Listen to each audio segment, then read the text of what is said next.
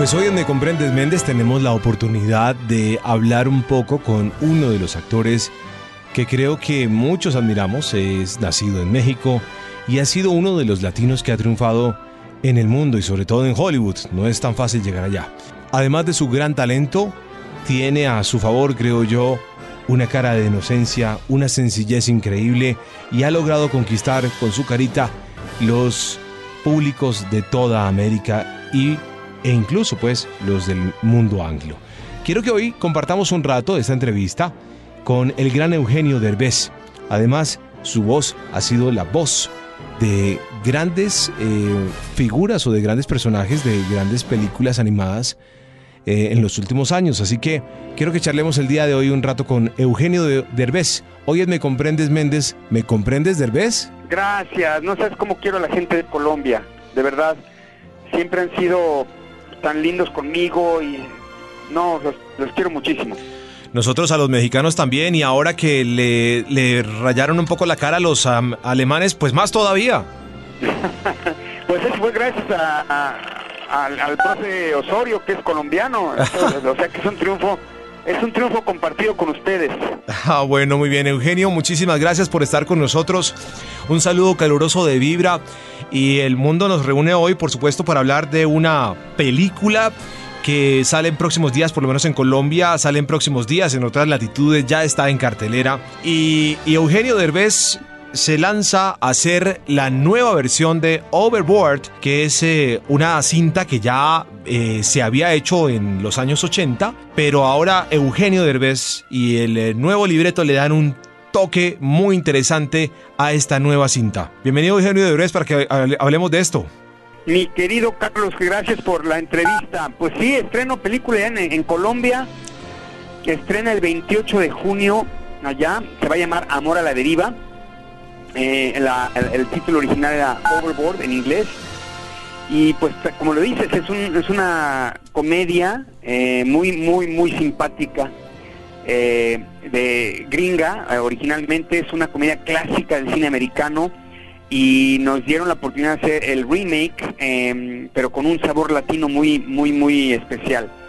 Y la historia eh, es muy simpática, es un, millonario eh, que es prepotente, es pedante, es arrogante, trata mal a todo mundo. Y un día em, resulta que se pega en la se cae por la borda, se pega en la cabeza y se le olvida quién es.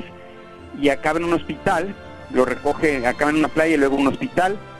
Y, una de las personas a las que trató muy mal eh, va y lo, lo recoge en el hospital, lo reclama como su marido y se venga de todo lo que le hizo y le hace creer que está casado con ella y, que, le hace la vida de cuadrito. Entonces es una, es una comedia muy, muy simpática, muy interesante y sobre todo tiene mucho, mucho corazón. Esta es la nueva versión de una cinta que ya hemos visto en los ochentas, que era el contrario. Em, ella era quien se caía y se pegaba en, el, en la cabeza y, él llegaba a aprovechar un poco la situación, pero ahora es al contrario, usted es el que se cae se pega en la cabeza, sufre una amnesia temporal y ella aprovecha de su aparente inocencia en ese momento. Así es, y fíjate que decidimos cambiar los roles por varias razones. Una, porque ahora que, estoy trabajando en Estados Unidos he tratado de hacer un esfuerzo por dignificar la imagen de los latinos. Y más en una época como la de Donald Trump, en el que hay tanto racismo y tanto este pues, estás viendo todo lo que está sucediendo con los inmigrantes en la frontera. Eh, quisimos dignificar un poco la imagen del latino y ya estamos hartos, bueno yo estaba harto de ver siempre a los latinos en las películas hollywoodenses, eh, siempre que había un latino en una película americana era como criminal, como narcotraficante, como pandillero, en el mejor de los casos como jardinero, y es por eso que decidimos cambiar los roles, que ahora el latino fuera el millonario y ahora la gringa eh, fuera la que estuviera limpiando los pisos. Y así es que lo, conseguimos y no sabes qué gusto, qué gusto me da y qué gusto le da a todo el mundo ver los roles volteados y que van ahora a la, gringa que es la, que está lavando las alfombras. Oye, me comprendes, Méndez, charlando un poco con Eugenio Derbez, el gran actor mexicano. Estaba recordando además algunos de los hits de Eugenio Derbez. Y sin hablar de las películas que ha interpretado, también estaba recordando que fue el burro de la saga Shrek durante todas las películas, la voz del burro, eh, la versión al español. Y esa fue la, la voz famosa de Eugenio Derbez, ¿la recuerdan? Este, hacer una, una nueva película de Shrek, porque siempre para mí eh, hacer el burro es un verdadero placer.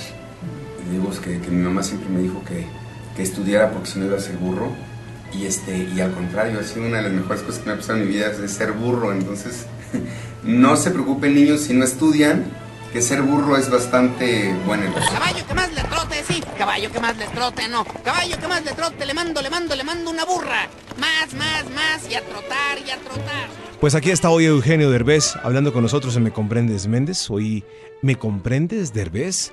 Y estábamos hablando hace un rato de la película que se estrena pronto en nuestro país. Esa película, como nos contaba Eugenio, es una nueva versión de una película que se hizo famosa en los 80s y tiene esta nueva versión los roles invertidos, como nos decía ahora.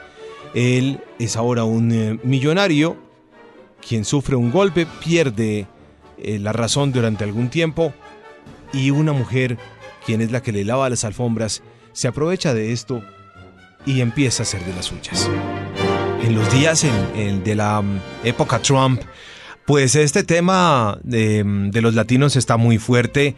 Y yo siento que en el supuesto intento eh, de poner orden de un nuevo presidente, se cometen eh, actos de imprudencia contra las personas de otros pueblos, le hace colombianos, mexicanos, venezolanos, etcétera, etcétera.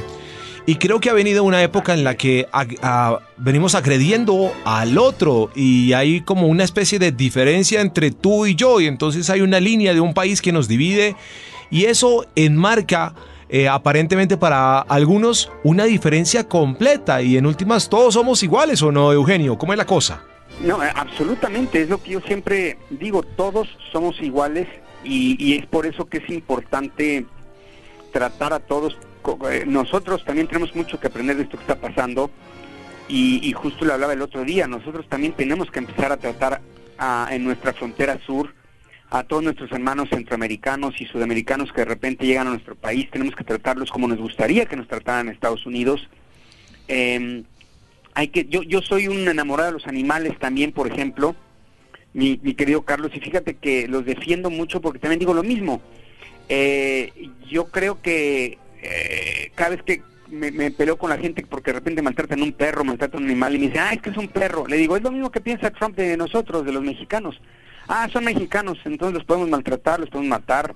Es lo mismo, mientras no aprendamos a respetar una vida, no vamos a, aprender a respetar a los demás. Tenemos que entender que todos somos iguales, incluidos eh, los animales que también están compartiendo con nosotros este planeta. Que tengan otro diferente grado de inteligencia es muy diferente, pero tienen un corazón incluso más grande que el de nosotros. Maravilloso lo que estás diciendo. Y ya que dices que, tenemos que aprender nosotros los latinos de todo esto, eh, también es que a veces metemos la pata como latinos, ¿no? Y, hacemos cosas equivocadas. Entonces, creo que tenemos que aprender también a, dar ejemplo nosotros los latinos, que eh, tampoco hay que negar que hay una parte en la que sí metemos la pata o no. Bueno, sí, eso, eso es muy clásico también de los mexicanos. Yo creo que es una cuestión de, de los latinos. De repente nos encanta la fiesta, y al calor de las copas y de la, de la euforia hacemos barbaridad y media. También en México hay una lista de, el otro día sacaron una lista de cosas eh, que han hecho los mexicanos en los mundiales y es, es impresionante, es cada barbaridad y cada atrocidad, destrozan cosas, rompen, eh, rompen reglas, leyes y demás, pero, pero pues este, hay que, como bien dices, hay que educarnos porque no, no está bien que pongamos la imagen de los latinos por los pisos cada vez que hay un evento. Hoy estamos charlando en Me Comprendes Méndez con Eugenio Derbez, el gran actor mexicano. Le hemos visto en muchas cintas, como ser un Latin Lover, eh, No eres tú, soy yo. Viene pronto en esta que se llama Amor a la Deriva. Y no sé si recuerdan algo muy bonito que vimos hace un par de años que fue No se aceptan devoluciones. Fue una película que creo que nos tocó el corazón absolutamente a todos. Si no la han visto, recomendadísima también, Educando a Mamá. Bueno, tantas películas en las que hemos visto a Eugenio Derbez. Bueno, pues, ¿qué crees? ¿Qué? Te traigo un guion. ¿Un guion de qué? Pues de la secuela.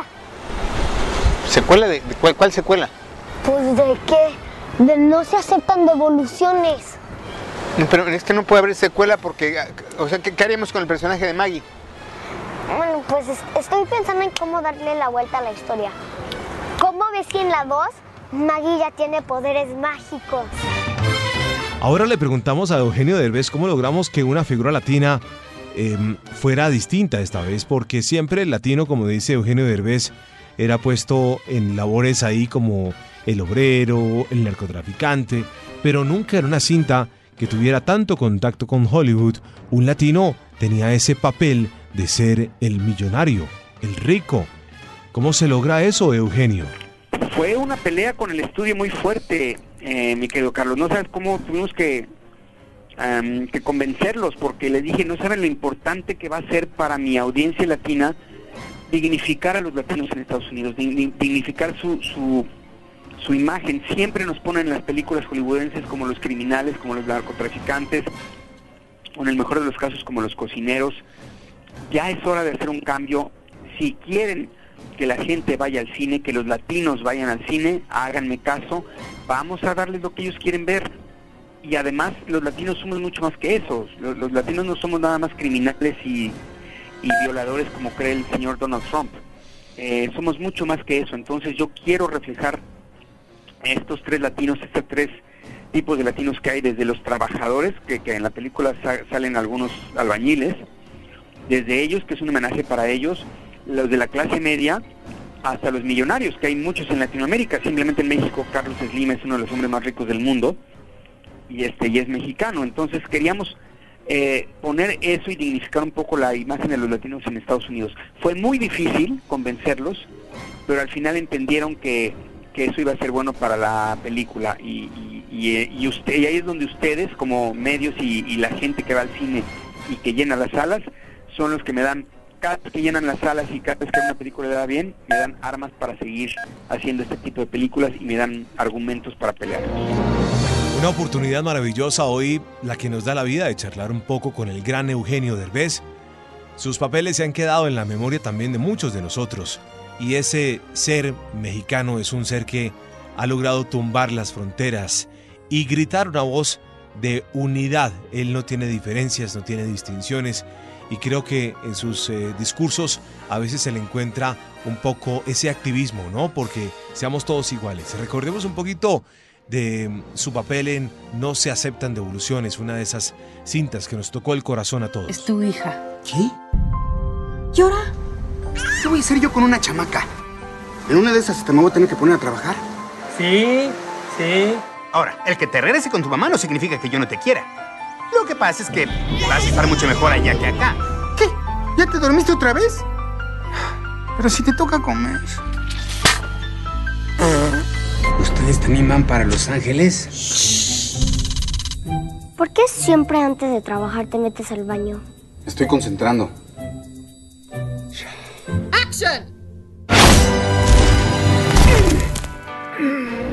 Esa simpatía eh, que usted tiene, que usted gobierna, porque es un ser tremendamente empático, esa, esa simpatía es una cosa natural suya, la heredó de alguien o es algo que se ha podido construir por el camino. No, yo creo que eso se, se trae, bueno, definitivamente se, se trae, pero creo también que es algo que, que uno tiene que trabajar. Yo todos los días eh, trato de ser un- una mejor persona, trato de tener mucha tolerancia.